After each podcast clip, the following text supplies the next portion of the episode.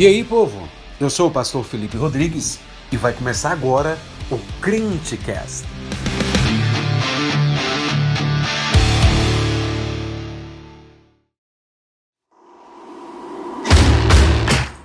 E aí, crente, beleza? Nesse episódio teremos uma mensagem ministrada pelo nosso pastor Felipe Rodrigues na Igreja Assembleia de Deus Ebenezer, campus da QNQ.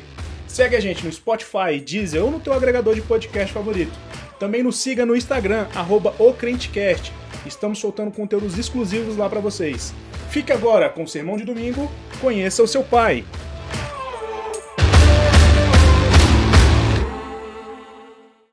Mateus capítulo 6, do verso 9 até o verso 15.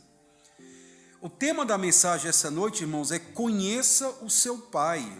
Nós estamos comemorando o Dia dos Pais hoje e é uma data muito emblemática para nós falarmos então sobre o nosso Pai Celeste, o nosso Pai Celestial. Eu quero fazer isso com base nesse texto que nós vamos ler agora, tá bom? Eu vou ler na, na ARA, tá? Na Almeida Revista Atualizada, e vocês vão acompanhando aí. Algumas palavras podem estar diferentes, mas o sentido é o mesmo. Tá bom? Todos encontraram? Diz assim a palavra do Senhor: Portanto, vós orareis assim. Pai nosso que estais nos céus, santificado seja o teu nome. Venha o teu reino. Faça-se a tua vontade, assim na terra como no céu. O pão nosso de cada dia dá-nos hoje e perdoa-nos as nossas dívidas, assim como nós temos perdoado aos nossos devedores. E não nos deixe cair em tentação, mas livra-nos do mal, pois teu é o reino, o poder e a glória para sempre. Amém. Porque se perdoardes aos homens as suas ofensas, também o vosso Pai Celeste vos perdoará. Se, porém, não perdoardes aos homens as suas ofensas, tampouco o vosso Pai vos perdoará as vossas ofensas. Amém? Deixa sua Bíblia aberta e eu quero conversar com vocês nessa noite sobre conheça o seu Pai. Essa oração de Jesus é uma oração muito emblemática porque a gente aprende essa oração desde pequenininho. E é engraçado que você pode estar gritando o tanto que for. Mas quando fala assim, vamos orar o Pai Nosso, aí todo mundo fala, vamos. Pai Nosso que estás no céu, santificado seja o teu nome. Não é? Vem a voz. Na escola, vamos orar um Pai Nosso. Os meninos estão derrubando a escola, a professora desesperada. Vamos orar um Pai Nosso. Os meninos estão xingando. Vamos! Pai Nosso que está no céu. Né? Virou meio que uma, uma reza, né? Só que essa oração de Jesus, irmãos, ela é muito mais do que ensinar uma forma engessada de falar com Deus. Essa oração de Jesus, ela cumpre duas coisas. Eu gostaria de começar dizendo para vocês que a oração de Jesus, ela faz muito parecido com aquilo que nós vemos no nosso cotidiano, quando você quer conhecer uma pessoa. O que as pessoas falam sobre outras e como elas conversam umas com as outras, fala muito sobre o caráter daquela. Por exemplo, festa de aniversário. Aí, vamos lá agora, discurso, né? Aí, quando você está lá numa festinha de aniversário, metade das coisas é mentira, que o povo fala, que a gente sabe, mas algumas coisas a gente escapa, né? E aí, às vezes, a pessoa fala assim: Olha, eu queria dizer que eu admiro muito Fulano de Tal, né? Porque Fulano de Tal é uma boa pessoa, Fulano de Tal é isso, Fulano de Tal é aquilo. Aí de repente ela começa a falar o seguinte: olha, aconteceu uma vez que eu estava precisando muito de algo e essa pessoa ela me ajudou no momento de crise, sabe? E eu sou muito grato a essa pessoa. Ali você começa a ter um lampejo do que é aquela pessoa que está sendo ali homenageada. Eu já presenciei aniversários, por exemplo, que a pessoa ou a mulher ia falar do marido e ela aproveitava para sentar o bambu no marido. Ela dizia assim: Olha, meu marido, né? Eita, agora eu vou falar. E o cara, pelo amor de Deus, não fala, pelo amor de Deus. Assim, ele me tira do sério, né? Ele é muito difícil, né? Ele me faz raiva, né? Ele não faz as coisas. Aí a pessoa passa meia hora acabando com a imagem do marido. Aí no final ela diz: Mas eu amo ele, foi o que Deus me deu. O cara fala assim: Valeu, obrigado. Meu pai ele fala assim: Rapaz, se não é para homenagear, fica calado então. Ou então a forma como você trata outra pessoa diz muito sobre aquela pessoa.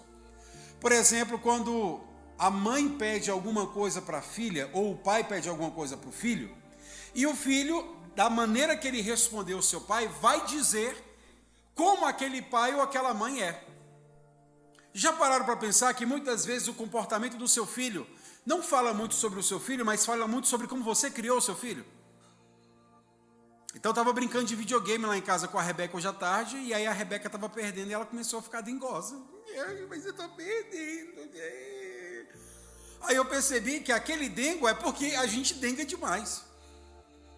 E aí muitas vezes as mães, os pais falam com os filhos e os filhos ou não atendem, ou respondem mal, ou desobedecem, ou enfrentam os pais, porque talvez alguma coisa aconteceu naquele período ali.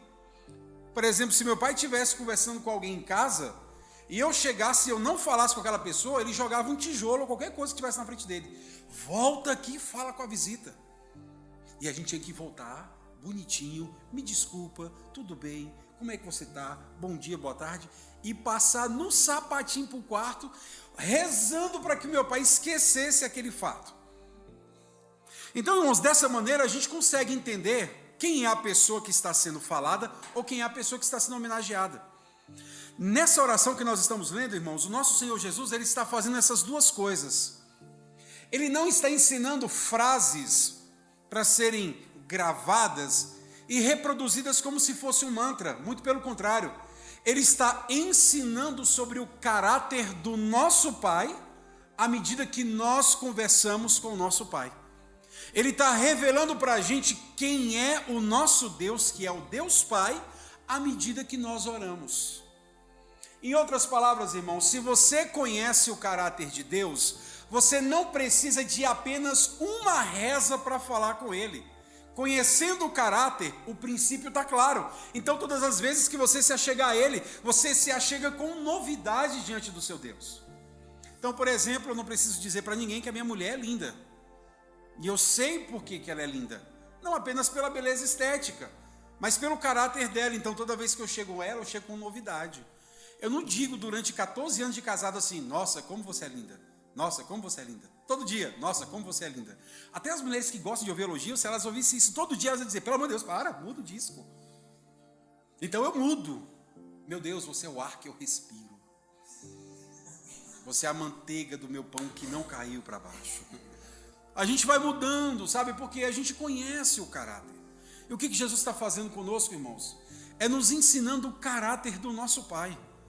Não para a gente ficar só, Pai Nosso que está lá no céu, Pai Nosso, mas para todas as vezes que nós nos chegarmos a Deus, a nossa oração expresse o que nós conhecemos do nosso Senhor. E é isso que eu quero falar com vocês sobre conhecer o seu Pai. Eu queria mostrar para vocês qual é o caráter de Deus que está sendo revelado nessa oração para que você não dependa de fábulas ou de fórmulas, mas que você tenha de fato relacionamento, porque você conhece quem é o seu Pai. Em primeiro lugar, irmãos, o primeiro caráter do nosso Senhor que está estampado nessa oração é que o nosso Pai é um Pai honrado. E essa verdade está dos versos 9 e nos versos 10. O Deus a quem nós servimos, ele é um Pai honrado. Por que, que o nosso Deus ele é um Pai honrado? Em primeiro lugar, porque o lugar da habitação do nosso Deus é diferente. Jesus diz: Pai nosso que está nos céus. Céu é lugar de habitação de seres elevados e celestiais. Céu é lugar daqueles que estão em perfeição. Nós não estamos falando desse céu azulzinho físico, mas desse lugar que ele é elevado acima de nós, que é transcendente, onde é a habitação do nosso Deus. E veja, na habitação do nosso Deus não pode ter pecado. Na habitação do nosso Deus não pode ter erro. Na habitação do nosso Deus não pode ter dualidade de caráter, porque o nosso Deus é um Deus honrado.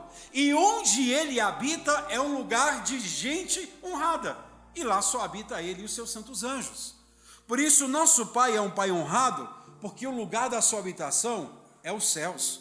No Salmo de número 119, se eu não, se eu não me engano, é 139, ele diz: Do céu, Deus, ele governa do seu trono. Ou seja, o nosso Senhor, ele não está numa esquina, não está no bar, não está na igreja A, B ou C, mas está no céu. Segunda coisa que faz o nosso Pai um Pai honrado é a preciosidade do seu nome. Jesus diz: Pai nosso que está onde? Nos céus, santificado seja o seu nome. O nome do nosso Pai é precioso. O nome do nosso Deus é elevado e excelso, e por causa disso, Jesus não disse que o nome dele deve ser festejado. Ele não disse que o nome dele tem que ser um nome tatuado nas suas costas. Ele não diz que o nome dele tem que ser um rabisco, um grafite na parede, mas ele diz: o teu nome deve ser santificado. Isso implica dizer que quando você conhece o caráter do seu pai, você fala do nome do seu pai com zelo, com obediência, com temor e com tremor. Na escola, a gente até usava o nome da mãe assim para alguma mentira, mas o do pai jamais. Sabe quando vinha aqueles bilhetinhos, Felipe chegou atrasado, assinatura do responsável? E que a gente tinha que mostrar para a mãe e justificar por que a gente chegou atrasado? Aí às vezes assim, a gente já estava tão mal na, na, na, ficha com a mãe que a gente falou assim: se eu mostrar esse bilhete, a mãe vai me matar. Então às vezes você botava a assinatura da mãe. Da mãe a gente até falsificava a assinatura, agora o do pai jamais. Porque se o meu pai soubesse que eu tinha falsificado uma assinatura dele, ele me esquartejava e pendurava na frente da casa. Olha o que acontece com os filhos que falsificam a assinatura do pai. E é engraçado como geralmente o nome do pai sempre causa esse temor. Irmãos, o nome na Bíblia sempre tem um cuidado especial. Todas as vezes que Deus designa um profeta para a nação de Israel, o nome do profeta tem tudo a ver, o seu significado, com o que Deus quer falar com aquela nação. Quando o anjo aparece para Maria e diz: Ei, bem-aventurada, tu terás um filho.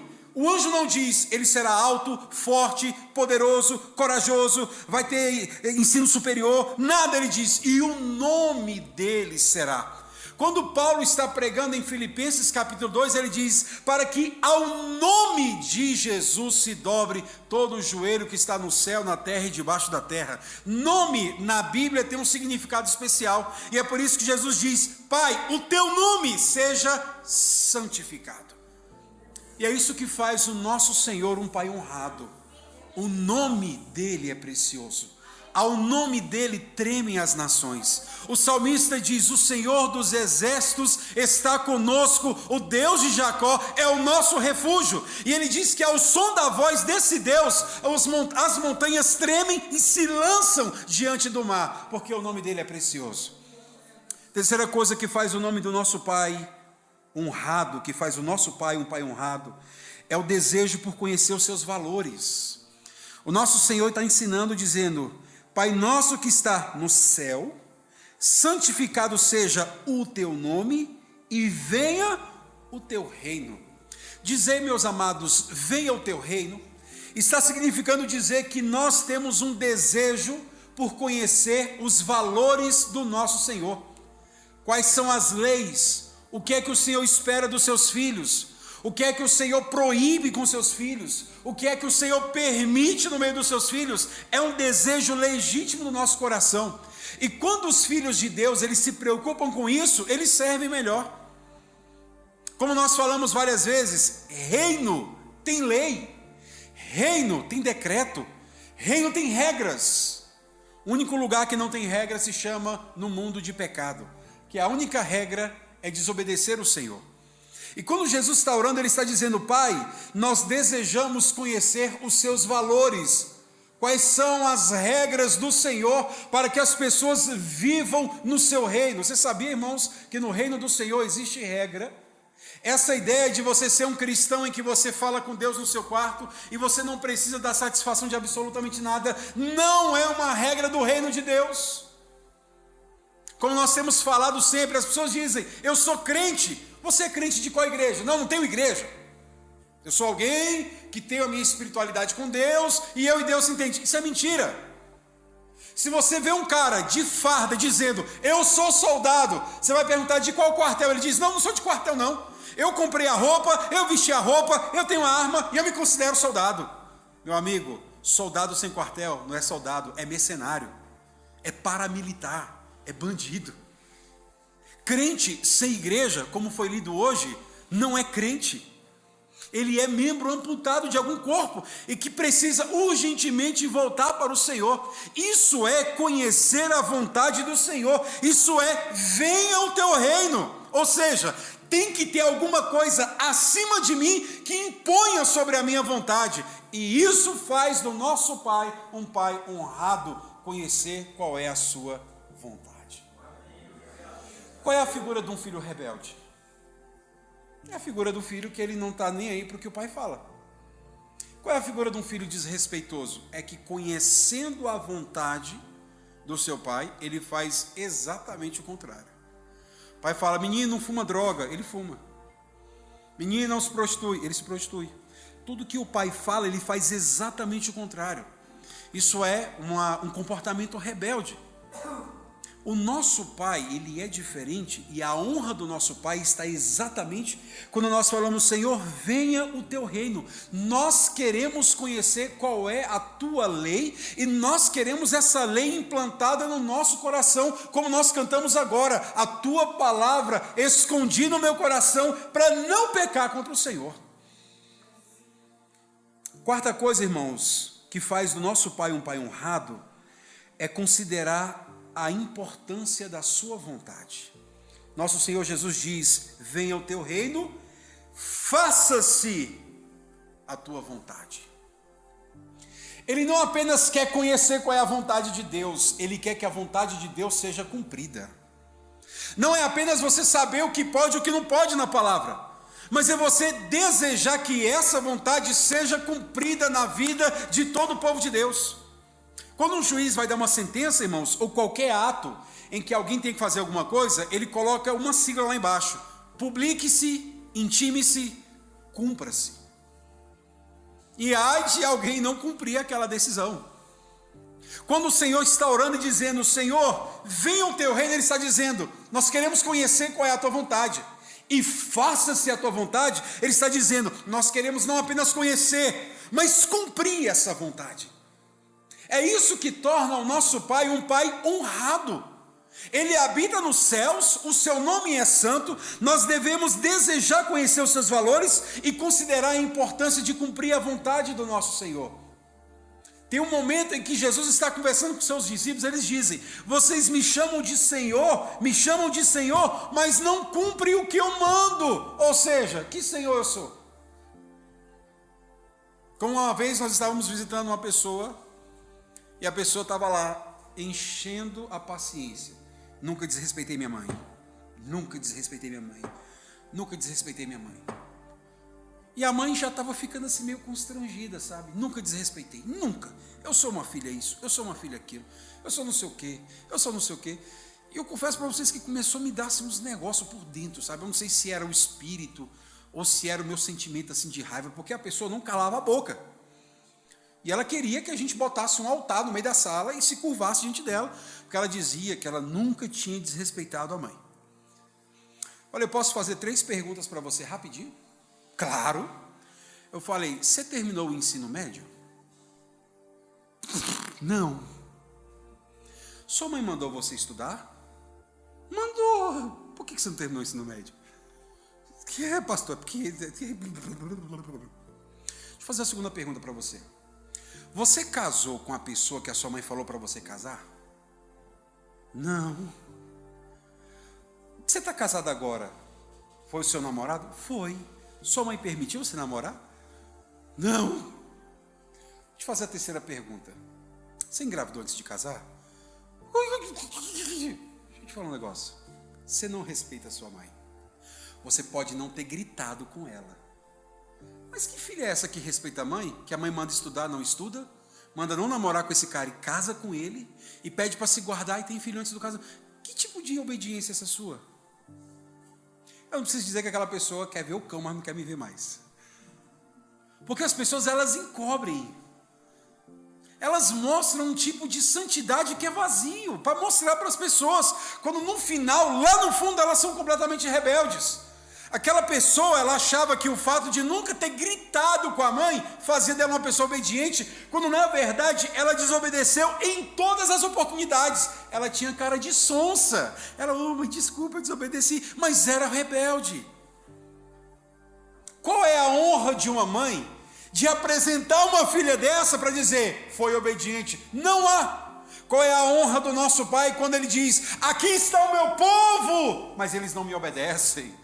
Sabe por que, que Israel foi riscada do mapa? Porque Deus falava: Israel é pela direita, é pela direita, é pela direita, Israel pela esquerda. Israel é por aqui, é por aqui, é por aqui, Israel para cá. Israel faça isso, faça isso. Israel para cá. Ele falou: Israel, então é o seguinte, acabou. Deu. Não aguento mais lidar com você, Israel. Suma do mapa, porque vocês são rebeldes. O nosso pai é um pai honrado, porque a vontade do nosso pai tem que ser considerada para cumpri-la. Jesus diz: faça-se a tua vontade.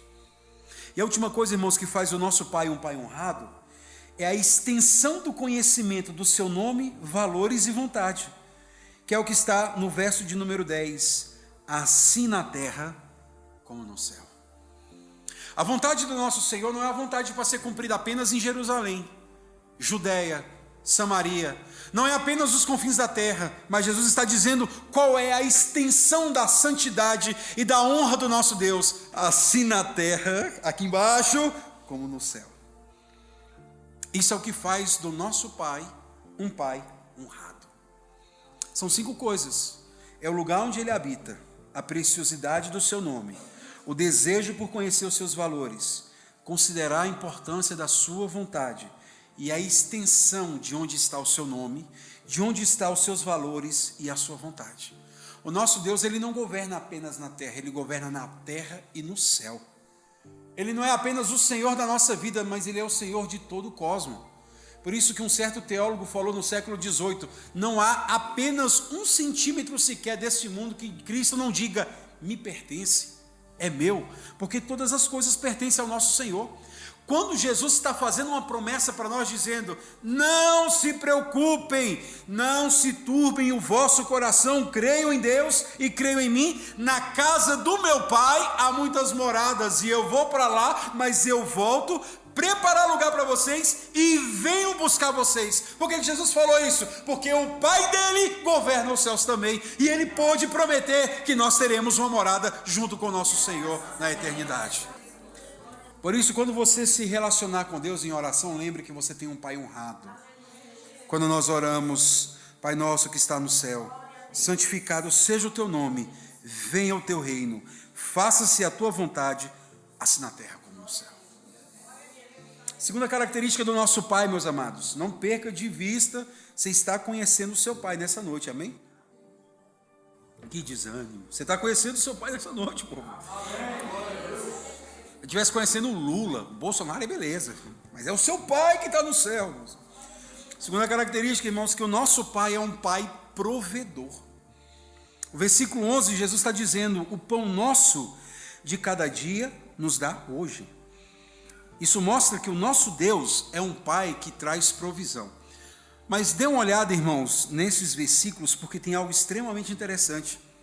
Perceba que antes de vir a provisão, vem a honra que deve ser dada ao Senhor. Então, o 9 e o 10 está dizendo da honra do nosso Pai. Aí depois é que vem o Pai provedor.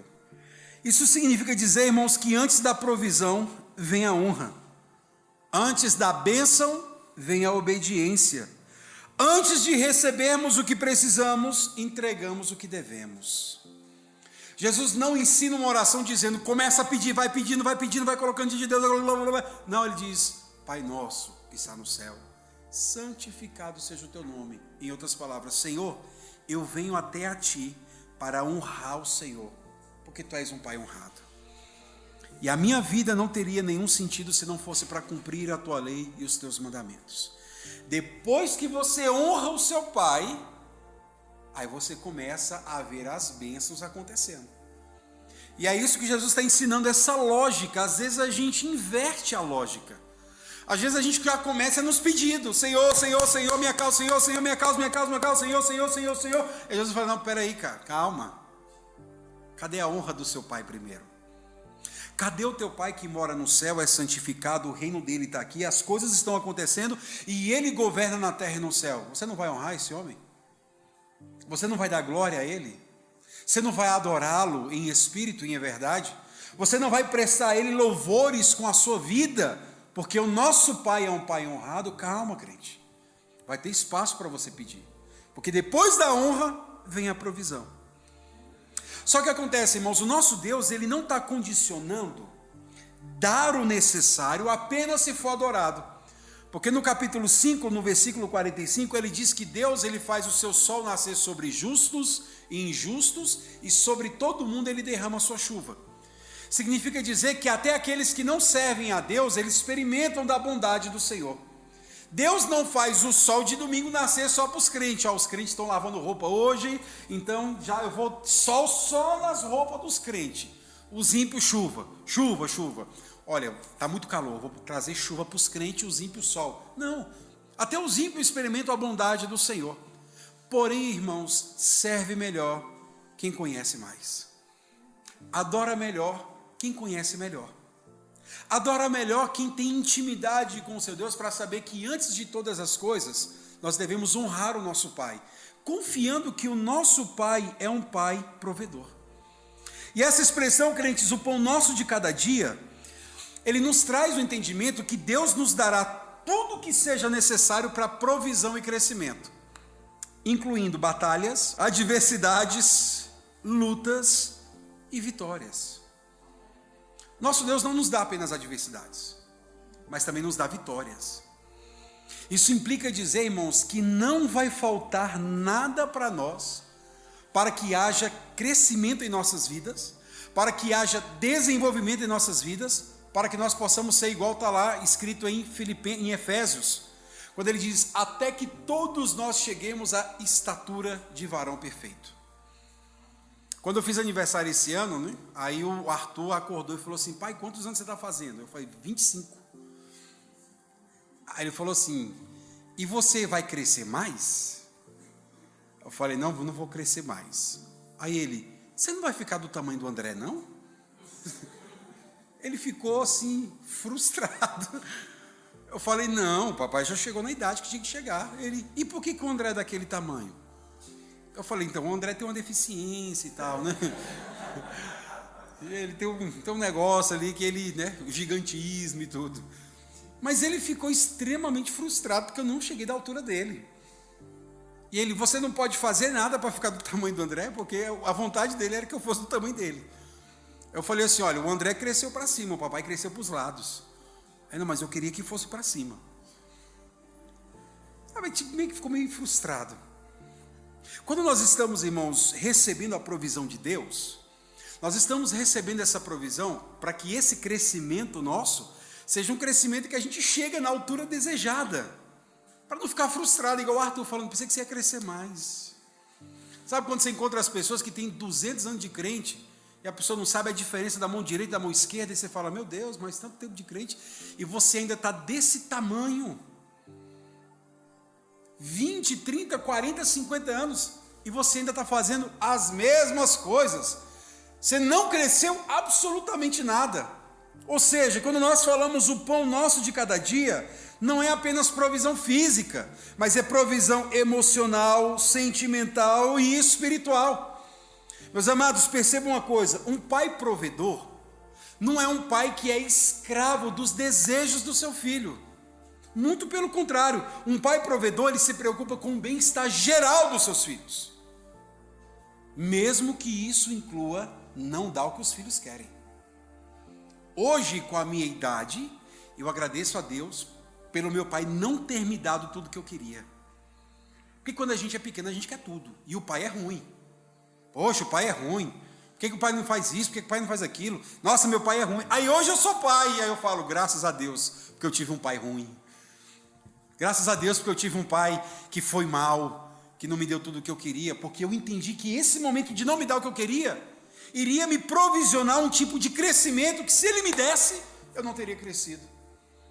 Quando nós falamos, Senhor, o pão nosso nos dá hoje, nós estamos dizendo, Senhor, nós cremos que o Senhor nos dará tudo o que precisamos para que nós possamos crescer em estatura e em conhecimento diante do Senhor.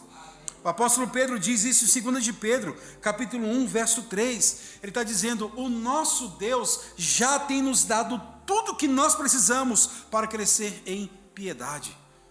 para que haja de fato desenvolvimento.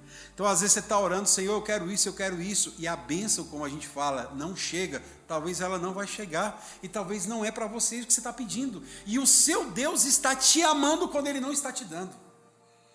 O seu Deus está sendo benevolente com você quando Ele não te dá algo. Porque às vezes o povo ora, ora, ora, ora. Não, aquele juiz inico, sabe? A mulher pediu, insistiu, insistiu. E às vezes você está anos orando por algo. E Deus falou assim: não é para você. Para de orar por isso. Ah, Senhor, mas eu queria tanto. Eu queria tanto ser uma estrela, Senhor. Não, não é para você. Para. Mas o Senhor é mal por não nos dar? Não. Isso é a sua característica de ser um pai provedor. Que provém, inclusive, aquilo que nós não podemos ter naquele momento. Terceira característica, irmãos, do nosso Pai é que ele é um Pai perdoador. Versículo 12, você pode ler comigo o versículo 12? E perdoa-nos as nossas dívidas, assim como nós temos perdoado aos nossos devedores. Meus amados, esta, esse atributo do nosso Senhor, o perdão, junto com o amor e a misericórdia, é um dos atos mais conhecidos de Deus. A gente fala muito sobre perdão. Tanto que quando a gente está para falar alguma coisa que não deve, ou quando a gente está para dizer ou fazer alguma coisa que a gente não deve, a gente solta um aquele assim: Deus que me perdoe, mas Fulano, Deus que me perdoe, mas eu vou fazer isso. Deus que me perdoe, mas esse dinheiro que eu achei na rua eu não vou devolver. Deus que me perdoe, mas esse troco errado que a Vanessa me deu na padaria vai ficar comigo.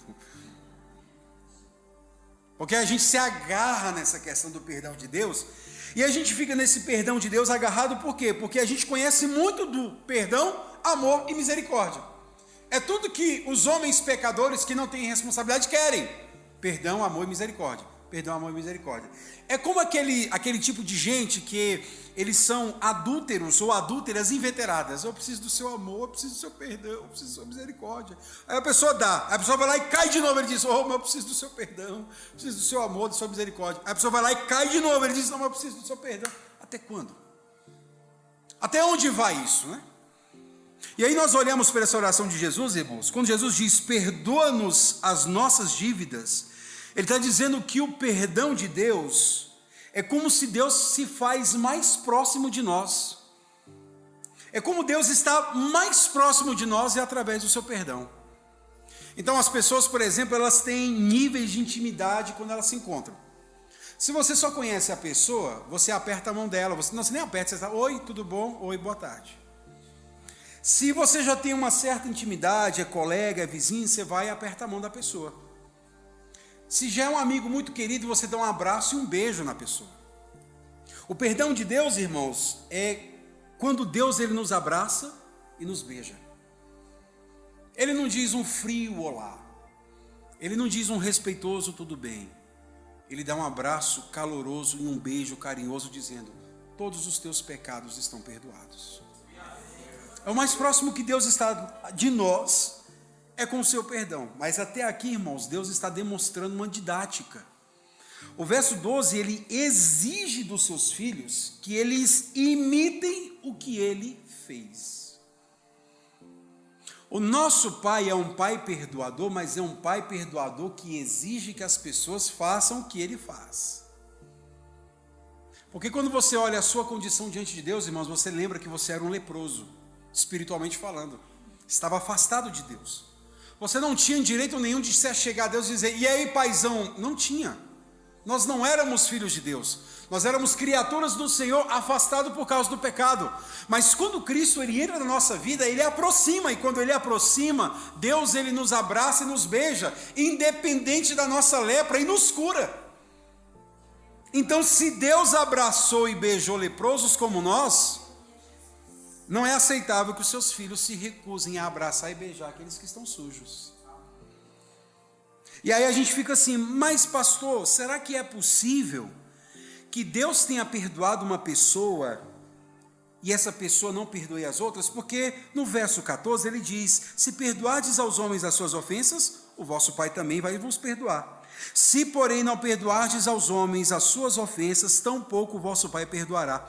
Então, é possível alguém ser perdoado e não perdoar? E eu digo para vocês, não é possível.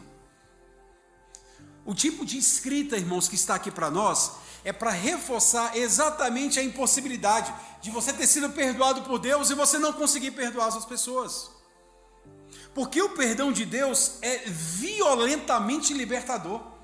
O perdão de Deus é violentamente impactante, você fica completamente constrangido, você não tem como dizer ou argumentar contra o perdão de Deus. É por isso que Jesus está dizendo: olha, o perdão de Deus é tão forte que se você não estiver perdoando pessoas, é bem possível que você não foi perdoado.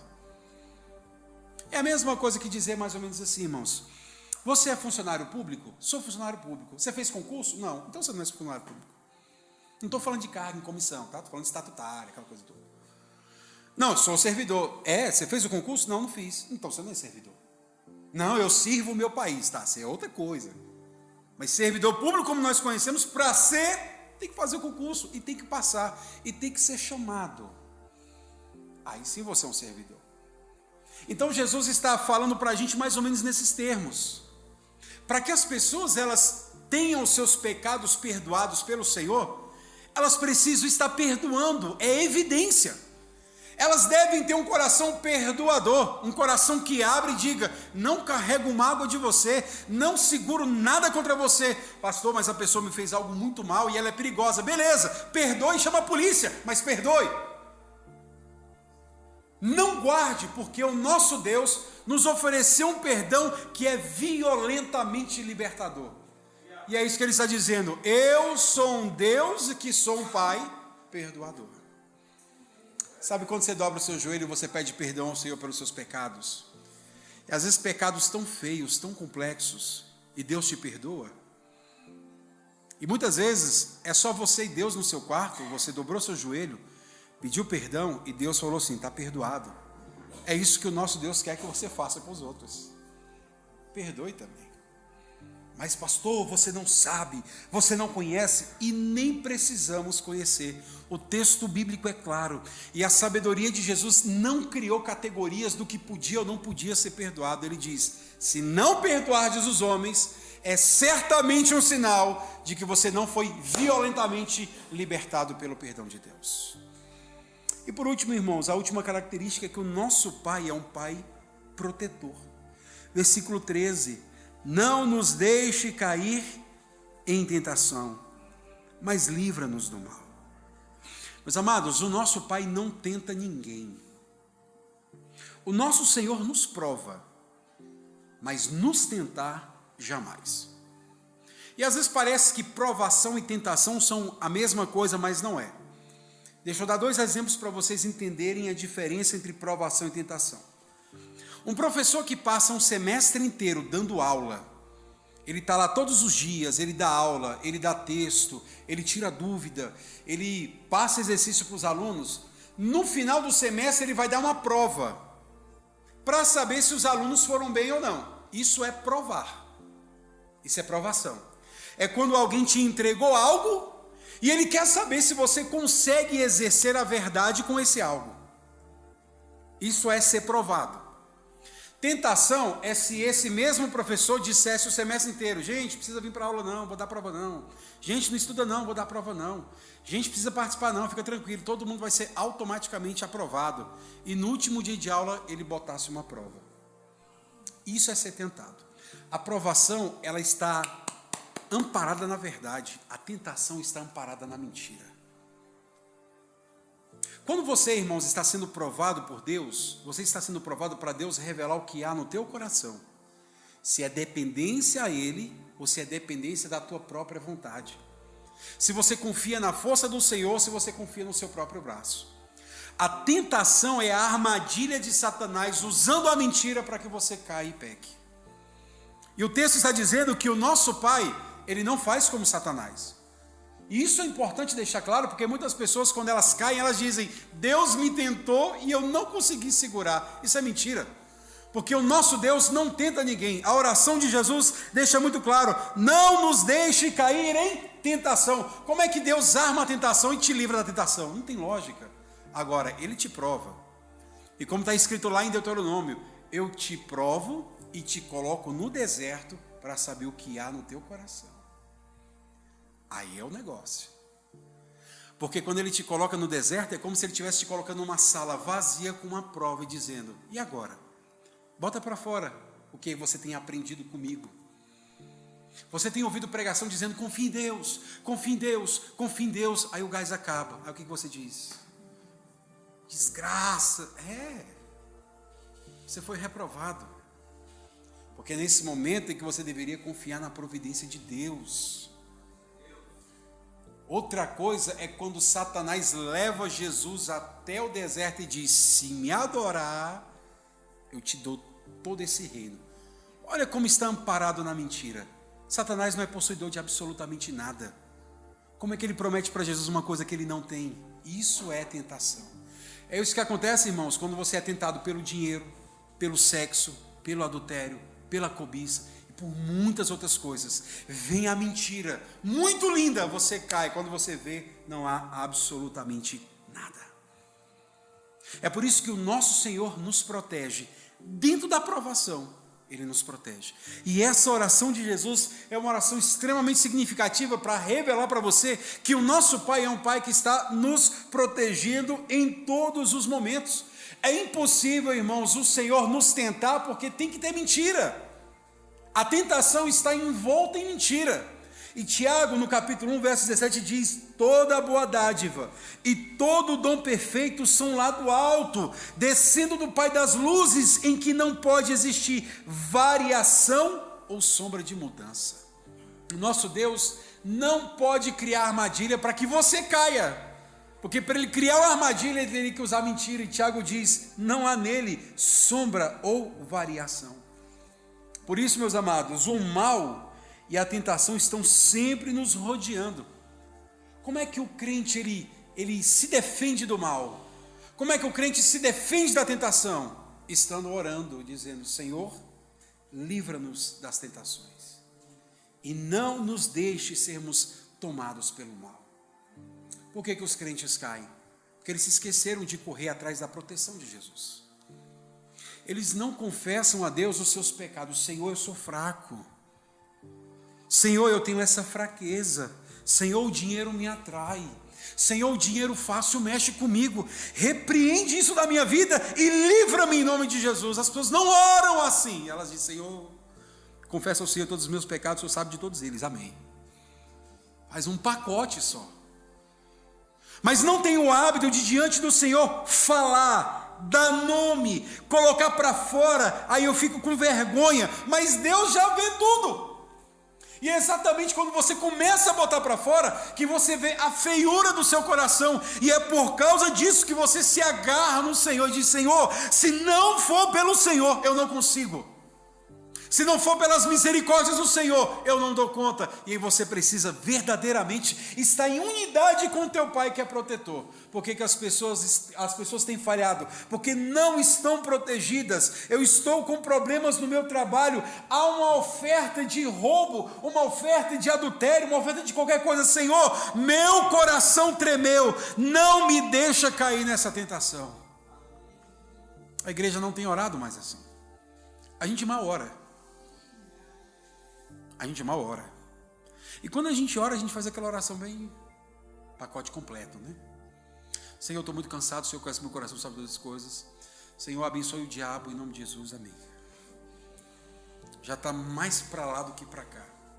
E o nosso Senhor está dizendo, crentes, é quando vocês param de orar que os seus pés começam a levar vocês por caminhos tortuosos. Porque o nosso Pai protetor está nos oferecendo proteção dentro da oração. É lá que você pede por tentação. Não é quando você está já dentro da merda, com perdão da palavra, e dizendo, Senhor, me livra, está me pegando. Não, é antes, é de joelho, diante dele, dizendo, Senhor, livra o meu coração das tentações. Tira de mim, Senhor, não me deixe cair no mal. O nosso Deus é um Pai extremamente protetor. E aí, meus amados, nós paramos agora diante desse Deus, que é um Pai honrado que é um pai provedor, que é um pai perdoador e que é um pai protetor. E a gente se pergunta e diz: Senhor, e agora? O que, que a gente faz? Quais são os nossos passos? E tem pelo menos três coisas que você precisa observar hoje. Primeira coisa, irmãos, se os padrões humanos de paternidade falharam com você, Deus apresenta um perfil perfeito para você colocar a sua esperança. Porque muitos de nós tivemos paternidades completamente quebradas. Muitos nem conheceram os pais. Muitos não sabem nem onde é que estão os pais. Muitos têm dúvida de quem são os seus pais. E muitos tiveram pais em casa que foram verdadeiramente a imagem do diabo em casa. A sociologia diz, por causa disso, é que as pessoas estão fumando droga, estão fazendo todo tipo de maldade, sabe, roubam, tem problemas de personalidade porque não teve o pai em casa. Eu até concordo em partes que a ausência do pai numa casa ela causa males terríveis.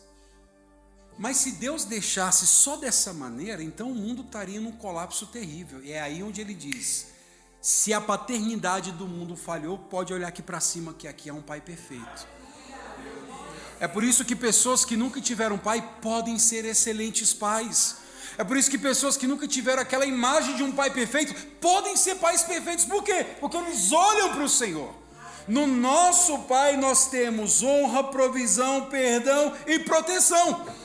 Crente, se você nunca experimentou uma relação amorosa com o Pai, Deus é suficientemente capaz de suprir essa falta. Você pode olhar para o seu pai no céu e dizer: Eu não tive um pai físico, mas o meu pai terreno, ele supre todas as minhas necessidades. No nosso Senhor tem honra, no nosso Senhor tem provisão, no nosso Senhor tem perdão e no nosso Senhor tem proteção. Uma menina estava sendo ia ser estuprada na Itália. E ela estava no meio da pista andando e correndo, porque alguns homens estavam correndo atrás dela, ela começou a gritar e pedir socorro. E ela correu pedindo socorro e ninguém aparecia e os caras estavam para chegar perto dela. E essa menina abre a boca e ela diz: Senhor, me protege, me coloque em tuas mãos, eu só tenho o Senhor. De repente, aqueles homens, eles param e correm para trás a polícia pega eles. A polícia pergunta para eles: por que, que vocês correram? Eles falaram: porque quando a gente olhou para aquela menina, tinha um anjo enorme na frente dela. Sabe o que é isso? É um pai protetor. Você acha que a história da carochinha? Não! É um Deus que age protegendo os seus filhos. Curou o Claudinho, curou a Claudinha, curou um monte de gente na igreja e age protegendo o seu povo. Talvez você não tenha um pai que te protegeu, mas você tem Cristo. O teu pai celestial, ele não vai falhar com você. Segunda coisa, pais. Você que é um pai cristão, você tem que saber que o Evangelho subiu o nível de exigência de ser pai. E ontem eu estava em casa assim, desesperado lá, sentado lembrando do meu pai, pensando no meu pai, e assim, quando a gente fica adulto, a gente começa a entender os nossos pais. Né? Então a gente começa a entender onde é que os nossos pais falharam, a gente começa a entender onde é que os nossos pais eles eles agiram de um jeito que a gente não, não gostaria, né? Quando a gente é pequeno, o pai é perfeito. Quando a gente cresce, a gente começa a entender, né? Ah, então isso aqui foi malandragem do meu pai, né? Então aquele negócio de assim, não, vamos lá, a gente compra depois na volta.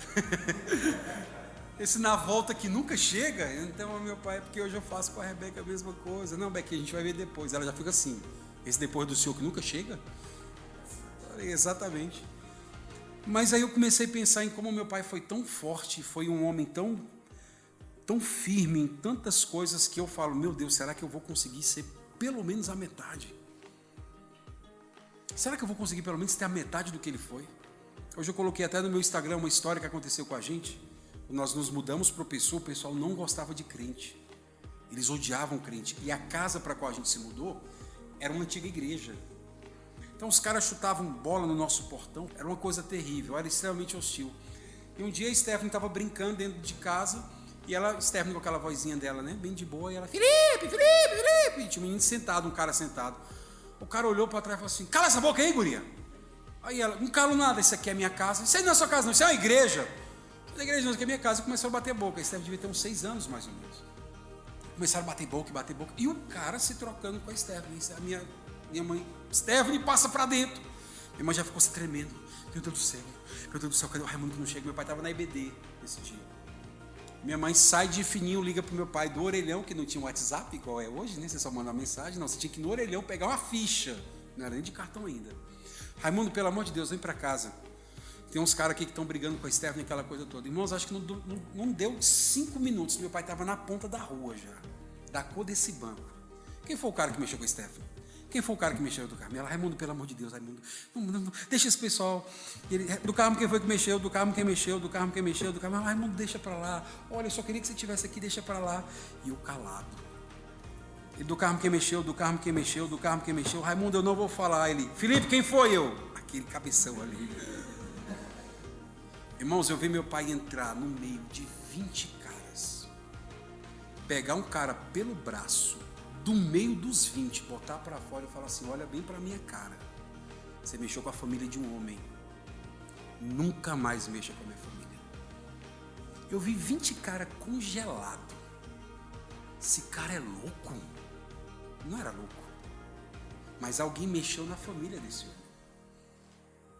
E eu pensei, minha mãe pensou, Raimundo, agora a gente não vai mais poder andar na rua, o povo vai matar a gente. Não foi, irmãos. Meu pai se tornou um homem extremamente respeitado naquela rua, porque ele foi digno de proteger a família dele. Ele não desonrou o evangelho, ele não deu mau testemunho, mas ele deixou uma linha muito clara: você não pode passar daqui. Porque se falar alguma coisa com a minha família de novo, eu vou orar pela sua vida. Aí eu orar pela vida, irmãos, era um facão que ele tinha desse tamanho lá. E eu fiquei, sabe, pensando nisso, dizendo, meu Deus, tantos momentos decisivos que meu pai foi realmente a fortaleza da nossa casa, eu ficava, gente, será que eu vou ser metade do que meu pai era? E eu quero trazer isso para você nessa noite. O Evangelho subiu a exigência do ser pai. Você não pode ser um pai de qualquer jeito. Você, crente, pai dessa igreja, você deve ser a representação de Deus para os seus filhos. Seus filhos precisam enxergar como Deus ele é vendo o seu comportamento. Isso implica dizer, meus amados, que o Evangelho espera que você tenha, no mínimo, honra, que você seja, no mínimo, provedor, que você seja, no mínimo, perdoador e, no mínimo, protetor da sua casa. Se você falhar nessas coisas, então você falhou em ser pai. E é por isso que eu estava preocupado, porque o Evangelho subiu. E eu não posso ser pai segundo as concepções sociológicas de hoje. Eu não posso ser pai segundo a psicologia de hoje. Eu tenho que ser pai segundo o Evangelho. Eu tenho que ser pai segundo o que o meu Pai Celeste ele é e ele exige dos seus filhos. Crentes, antes de ser uma bênção na igreja, seja uma bênção como pai. É a pior desgraça na vida de uma família quando a família fica olhando para um homem falando assim: Nossa, mas na igreja perdoa todo mundo. Nossa, mas na igreja ele não xinga ninguém. Nossa, mas na igreja, olha, leva todo mundo em casa. Olha, mãe, paga até pizza pro povo. Olha, mãe, pagou cachorro quente pro povo. E a família não consegue tocar nesse pai. Aconteceu aqui na igreja um negócio muito interessante, mas não foi com o pai, foi com a mãe. A mãe ouvia todo mundo, extremamente acessível a todos. Mas no dia que o filho foi mal na escola, ela me ligou e falou assim: Vou matar o moleque. Eu falei: opa, peraí. Seu filho está vendo você sendo acessível com todo mundo, ouvindo todo mundo, uma bênção para todo mundo. E aí, no dia que ele precisa dessa pessoa que ele está enxergando, ele vai ter um carrasco? Olha a mensagem do evangelho que você está entregando dentro da sua casa. Presta atenção, não seja tola. É por isso, pais, que nós precisamos entender que o evangelho trouxe para a gente a exigência de nós sermos, no mínimo, a representação de Deus dentro de casa. Os seus filhos vão conhecer a Deus conhecendo você. Os seus filhos vão amar a Deus se ele tiver razões para amar você. Os seus filhos vão odiar a Deus se ele odiar você. Está vendo a responsabilidade? Está vendo como não é fácil? É por isso que eu estava em casa ontem, meia-noite, assim, uma hora da manhã, tá ali também. bem, o que, que foi? Mais problema na igreja? Falei, sempre tem. Por que, que você está triste? Eu falei, não, são as coisas que eu estou pensando. E por último, pai, você que é um pai cristão, você tem que ter a convicção que você vai falhar. Ah, pastor, graças a Deus, né? O senhor já estava aqui, eu, meu Deus, vou, vou largar. Não, você vai falhar. Você vai falhar porque você não é perfeito. Uma hora ou outra você vai falhar. Você vai falhar no culto no lar. Você vai falhar, falhar na oração. Você vai falhar na instrução bíblica. Você vai falhar em ler a Bíblia. Você vai falhar em ser um modelo de Deus na sua casa. Vai ter uma hora que você vai falhar porque os seus pés são de barros. É exatamente agora que você precisa depender inteiramente de Cristo Jesus. É quando nós falhamos, irmãos, que nós vamos para Cristo e dizemos: Senhor, eu fui um péssimo exemplo, mas em nome de Jesus, atrai o coração dos meus filhos para o Senhor. Essa é a oração que eu faço com os meninos desde pequeno. Porque eles vão ver um pai que vai errar, eles vão ver um pai que vai falhar. Vou falhar, vou errar, eu não sou melhor do que o meu e nem serei melhor do que os outros. Mas é aí onde o pai que tem a consciência do Evangelho, ele se agarra em Cristo. E é por isso que desde pequenininho eu já estou orando. Crianças, ora assim: Senhor, atrai o meu coração. Senhor, atrai o meu coração. Senhor, atrai o meu coração. A Thalita falou assim: Meu bem, mas que oração linda. Nossa, mas que oração bonita que você faz. Eu falei assim: É porque provavelmente eu vou falhar nessa tarefa. E eu já estou pedindo para que Cristo entre, Ele já faça alguma coisa, porque se depender de mim eu vou falhar. E é sabendo que eu vou falhar, que eu tento com todas as minhas forças fazer o que eu posso fazer para que naquilo que eu não consegui fazer, eu dependa inteiramente de Cristo Jesus. Calvino ele diz: tudo aquilo que em mim é bom vem de Cristo, mas tudo aquilo em que é mal, eu sou mesmo. Tudo aquilo que é mal, sou eu. Por isso, pai, vocês têm que entender que vocês vão falhar uma hora. E vocês não precisam se achar a pior das pessoas, vocês serão a pior das pessoas se vocês não dependerem de Cristo. Aí sim. Aí vocês estarão entregando os seus filhos à própria sorte. Entenda que o evangelho subiu o nível. E você tem que perseguir com toda a sua força ser um pai segundo o evangelho. Mas quando você falhar, corra para Cristo. E dependa única e exclusivamente dele. Eu queria encerrar, irmãos, essa mensagem dizendo que o papel do homem na família ele é tão importante que Deus o honrou conferindo-lhe o seu próprio título de pai. A mulher não tem esse título. A mulher diz, né? Olha, o homem não, não engravida, o homem não sente a vida crescendo. Pois é. Mas as mulheres também não têm um título que só o próprio Deus tem. Isso não é para nos fazer orgulhosos, mas para servirmos melhor. Que todas as vezes que os teus filhos estiverem te chamando de pai, lembre-se que eles estão chamando a figura de Deus. Seja a imagem de Deus na sua casa. Eu espero que você conheça o seu Pai que está nos céus. Um Pai honrado, um Pai que é provedor, um Pai que é perdoador e um Pai que é protetor.